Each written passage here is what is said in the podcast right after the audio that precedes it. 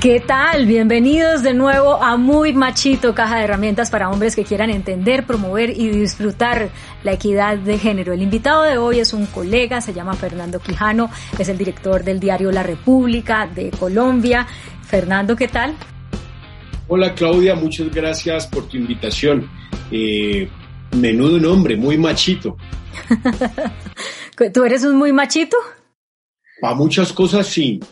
Sí, bueno, ya, vamos a hablar de esto porque este también es un espacio para hacer confesiones y, hojas de ruta. Pero mira, quiero empezar preguntándote em, qué pasó con el diario La República bajo tu dirección, que de un tiempo para acá es muy clara la apuesta por darle más visibilidad a las mujeres en el mundo empresarial, valga decir que este es un diario económico. Eh, y por, por destacar más lo que las mujeres hacen dentro de la economía colombiana. ¿Qué pasó? ¿Algo, algo en lo personal? Gracias, Claudia. Mira, varias cosas. La República es el diario económico más antiguo de Iberoamérica. Es decir, tú coges España, Portugal y de México para abajo hasta Argentina y no encuentras un periódico de casi 70 años. Y eso nos ha obligado a que uno siempre como que vaya atrás, traiga cosas a valor presente y se dé cuenta de cómo mejorar las cosas. Y uno se da cuenta que verdaderamente hemos cambiado y hemos cambiado para bien. Nosotros los periodistas y más los colombianos que somos Gabriel García Marquianos somos especialmente negativos y siempre tenemos la óptica judicial, el filtro del problema, el tema del orden público, la corrupción, pero en un periódico económico uno no puede desconocer que hay un montón de gente pagando impuestos, generando empleo y desarrollando sectores económicos. Y de un tiempo para acá nos dimos cuenta que el papel de la mujer en la empresa colombiana, en, la economía colombiana, en la empresa, en las finanzas, en los negocios, es más determinante que en otro país. Nosotros tenemos una red de periódicos económicos en Iberoamérica que se llama RIPE, donde está Expansión de España, El Economista de México, el Diario Financiero de Chile. Son, somos 15 periódicos, Valor en Brasil, y primero me di cuenta que esos países sí que tienen problemas y les parece noticia que haya mujeres, por ejemplo, que ingresen a presidir un banco. Incluso el título es así como una rareza. Eh, primera mujer, eh, no sé, eh, que dirige el gremio de las manufacturas. Y uno se da cuenta que en Colombia no. De hecho, uno se da cuenta que hay muchas mujeres que vienen de tiempo atrás teniendo presencia activa importante en la economía. Pero, pues obviamente con todo este tema, porque más que una moda es una tendencia, eh, hace desde el año pasado eh, nombramos una editora de género. Primero, para que ayude a visibilizar algo que era evidente, pero que la gente no lo note. Entonces nombramos a doña Vanessa Pérez, una periodista que lleva eh, poco más de, diría yo, unos 13, 14 años en la República, que nos ayude cada día en cada edición a que salgan más mujeres y a que, a que, a que garantice que la labor de las mujeres en la economía siempre sea visible en la República. Eh, pues eso está muy chévere lo de la editora de género, porque de hecho con medios colegas les he dicho muchas veces cuando oigo, por ejemplo, en la radio al aire hacer determinados comentarios, digo, hombre, si usted tiene un editor político para hablar de temas de política y va a hablar de temas de género, tenga a alguien que sepa de género. Esto no es algo que simplemente porque uno es mujer o porque uno es hombre ya tiene, ya está autorizado para, para, para dar líneas sobre estos temas. ¿Cómo se forma una editora de género? ¿Cómo ustedes dicen, esta es la persona que tiene el perfil para poder hacer esto? Mira, esa pregunta es maravillosa porque lo más primario en la decisión es que sea una mujer. Entonces uno dice, claro, sería, sería un, todo un contrasentido nombrar un hombre. Primero, que ella tenga un cargo de, de supervisión y de construcción y que pueda, los periodistas todos somos muy oposicionales, ¿no? Entonces diga, búscame una fuente mujer. El periodista le va a decir, ¿y por qué no un hombre y ella le tiene que argumentar por qué se debe buscar una mujer. Busca una columna de opinión de una mujer, ella tiene que argumentar. Entonces, lo primero, creo que sea mujer. Lo segundo, que tenga capacidad de argumentación y de darle el peso a esa decisión que se ha tomado en la República y que a lo largo, pues nosotros hacemos 200, mm, 290 periódicos al año, que pasado un año nosotros veamos que de los módulos de la República, de las tapas de la República, salen mitad hombres, mitad mujeres o 60% mujeres, pero que se vea y que ella sea capaz de argumentar por qué lo estamos haciendo. Y obviamente cuando tú me dices que estás en una maestría de género, uno dice, claro, nosotros lo hacemos de manera primaria, pero esto debería de tener, como quien dice, más contexto, más bibliografía y debería articularse más como todo un proyecto. Pero de momento, Claudia, es por buenicia y por ADN que nos damos cuenta de las cosas. No hay, ni tampoco hay, hay negocio, porque en el periodismo es lamentable que todo es negocio ahora. Entonces, hagamos un especial de mujer, entonces busquemos los patrocinadores. No, detrás de esto no hay números. Es simplemente como una, darnos cuenta que hay una realidad y que hay que visibilizar. Mm. Pues fíjate que cuando yo empecé a escribir mi columna en el tiempo, hace ya unos cinco años, decidí escribirla sobre estos temas y rapidísimamente me di cuenta de que esto no es que simplemente porque soy mujer puedo decir A, al respecto. Entonces por eso decidí entrar la maestría y me ha abierto un, mundo eh, muy, muy interesante. Yo creo que así como hay periodistas económicos que hacen eh, diplomados o estudios en, en economía, pues lo mismo debería pasar con los temas de género. Entonces, invitadísimo a que matricules o le invites a, Vanessa a matricularle en la maestría. Por un eh, lado. Excelente, no, es que no lo conocía. Pero sabes una cosa que es para allá donde uno va, em, en el tema de, la mujer y en el tema de género y en el tema, es que lo iba a decir, pues esas palabras chocantes, en el tema feminista, em, hay mucha buenicia, hay mucha diplomacia, hay ese buenismo que nos caracteriza eh, a los colombianos más que a los periodistas. Y entonces todo el mundo te felicita, todo el mundo da palmadas en la espalda, pero en el fondo no se cree en el cuento. Y cuando uno puede tener, yo puedo ser muy machito, Claudia, puedo ser muy machito, y puedo tener comportamientos de muy machito, pero en el fondo los hechos son los que hablan de las personas. Y los hechos, decir, oiga, pero es que eh, el, fenómeno de la mujer en, el mundo económico eh, es una realidad que no nos damos cuenta y que incluso ellas, que tampoco es un término que me gusta usar, no se dan cuenta de la importancia que tienen y que han venido teniendo desde los años 80.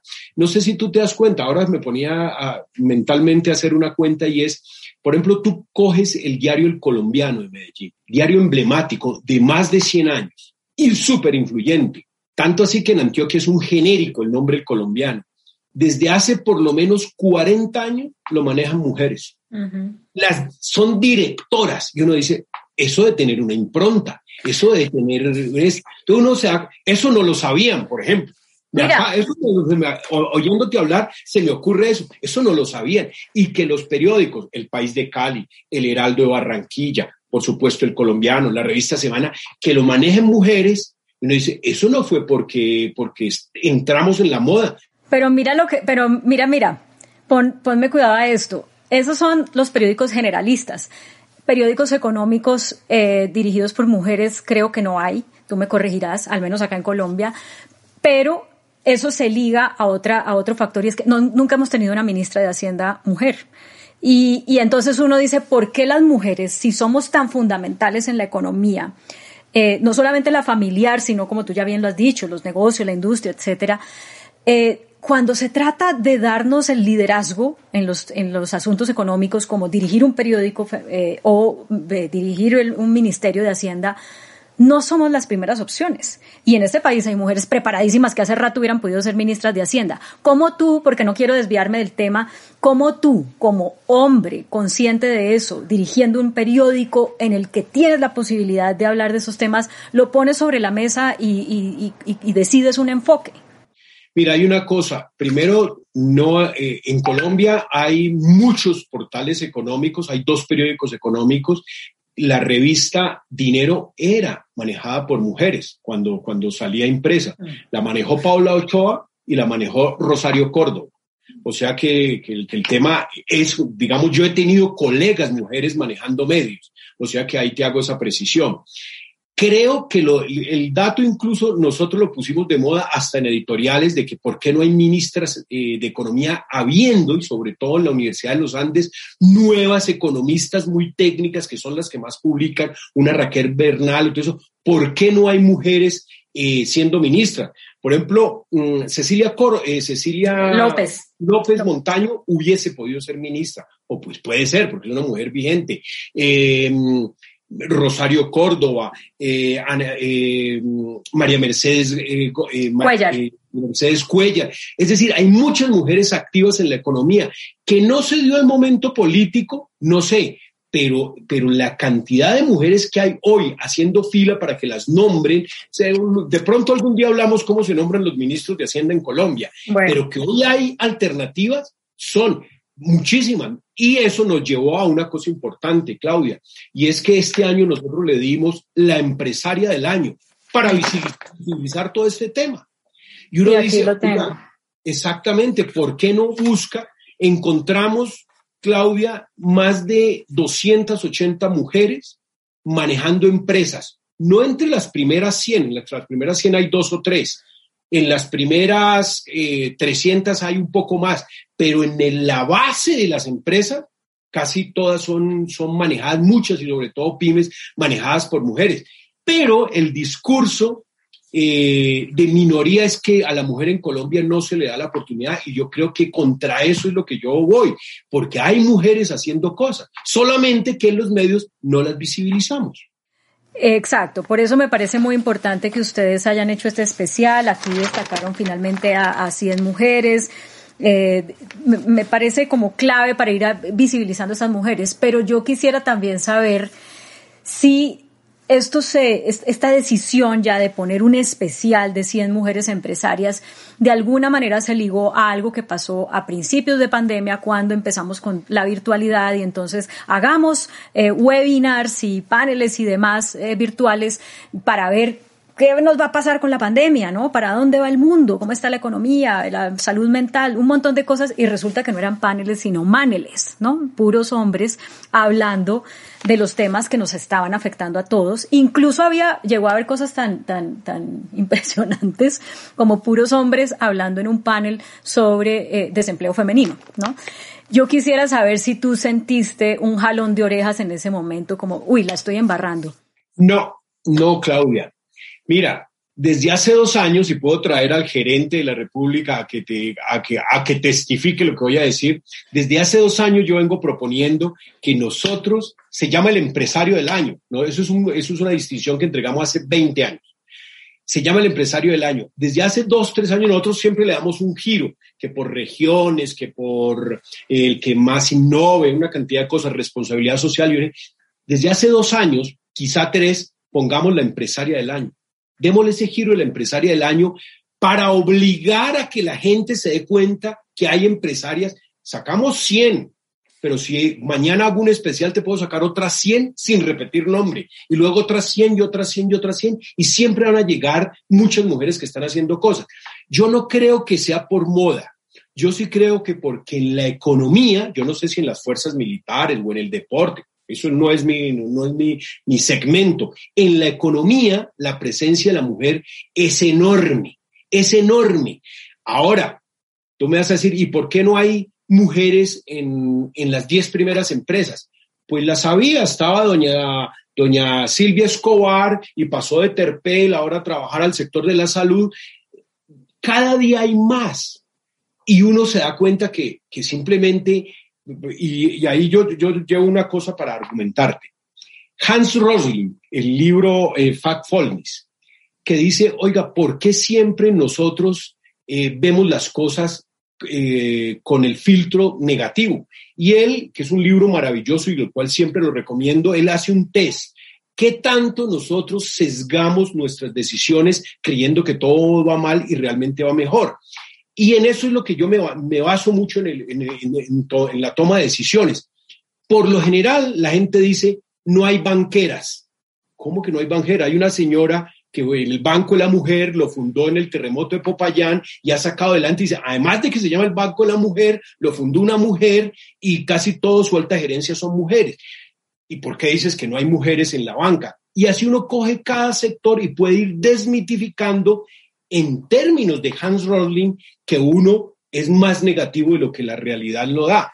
Claro, pero que las cosas estén cambiando no quiere decir que ya estén en, el, en un nivel que realmente se pueda llamar equitativo, porque claro, tú, fundas un banco de la mujer porque ves que las mujeres son las más afectadas por algo como un terremoto, pero no tienes a una mujer en los bancos, eh, no tienes a una mujer en Bancolombia, en el BBVA, en los bancos que son como en el, digamos, los top, y varios de ellos han cambiado de liderazgo, nada más la vivienda cambió de liderazgo hace poco, y, y no están las mujeres, a pesar de que hay muchas mujeres en posiciones eh, de vicepresidencia, eh, de directivas. Entonces, ¿qué es lo que pasa? ¿Dónde, está, ¿Dónde están los frenos? ¿Qué es lo que tú analizas como periodista económico? consciente de este tema, que las mujeres estamos en la economía, pero no llegamos a las posiciones top.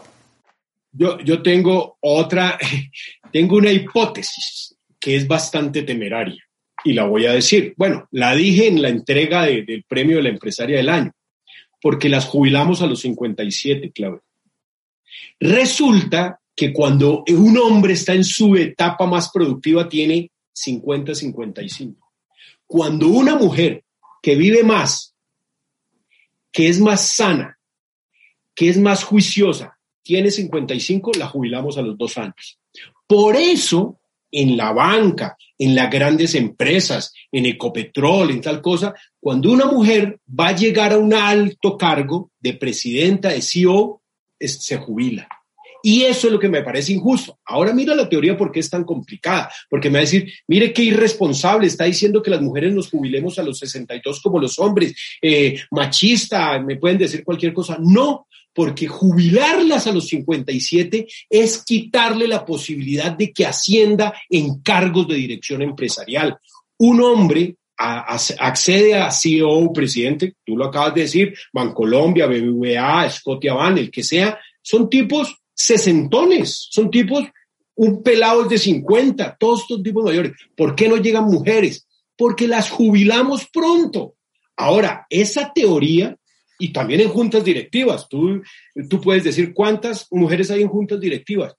No, las vamos, cada día hay más, pero las vamos, no es que esta señora es jubilada, ¿y qué edad tiene? 57, cuando un hombre de 57 es un pelado para, para nuestra sociedad empresarial, es una mujer mayor. Entonces yo creo que ahí hay una simetría. La otra, que es el, lado oscuro de este comentario, la gente, las mujeres de estrato 1, 2 y 3, quizá 4, sí necesitan jubilarse los 57, porque es que fueron madres, muchas cabezas de familia y tal vez les ha tocado muy duro y por qué les van a aumentar la edad de pensión. Entonces, esto tiene como un yin y un yang, tiene unos claroscuros que es muy complicado. Eso está interesante, sí, eso está interesante. Muchas te van a caer encima. Yo no te voy a caer encima de primerazo, me parece controversial, pero, pero, hombre, si hay, si hay banqueros a los 50 años, ¿por qué no puede haber mujeres banqueras a los 50 años? A mí me parece que, y ahí no, no no sé. Sí, pero también, Claro, pero hay banqueros más jóvenes de 57 a la edad en la que las mujeres no se han jubilado y ellas no las tienen en cuenta para hacer las directivas. Entonces, mm, habría que, evaluar un poco más esos eh, parámetros de decisión. Pero como el tiempo corre, déjame ir a, otra parte de la conversación em, y es cómo trasladas tú toda esta conciencia que has ido ganando a tu vida como líder con equipos de mujeres, porque tú tienes mujeres en la redacción de la República y muy buenas, y muy buenas. Eh, ¿qué cosas de pronto, me, qué mea culpas puedes hacer de, de, tal vez en algún momento haberte equivocado liderando mujeres? Eh, y qué has aplicado de esa conciencia que has ido tomando en ese liderazgo y también en tu vida personal. No, ese sí que, y ahí sí que es, es cierto que uno como que tiene una bipolaridad, y es que en la vida profesional es consciente de unas cosas y en la vida personal como que le toca que aterrizar las cosas. Yo tengo un problema y el mea culpa es que trato de la misma manera a un hombre y una mujer. Y entonces cuando tú te dices, por ejemplo, Claudia, tú que fueras redactora de la República, te digo, Claudia, ponte las pilas, haz esa nota y mira, inflación es sin H y tilde en la O, en fin. Y resulta que, que ese mismo trato, entonces dicen, no es que este tipo odia a las mujeres. Eso ya es como, es, ¿por qué? Porque las trata igual que los hombres. Ese trato me parece que es, yo en eso no soy, incluso en todo el mundo, yo nunca he entendido una cosa que dicen que también me parece que es al menos en el periodismo mito urbano, que las mujeres ganan menos que los hombres. Aquí en la República y en los, las empresas donde yo he estado y he liderado, trato y el salario es el mismo, los horarios son los mismos, no hay condescendencia por ser hombre y mujer. En eso yo creo que hay veces uno dice, sí, pero es que las mujeres, requiere, eh, las mujeres requieren un trato distinto, yo no creo, yo creo que todos somos iguales en eso.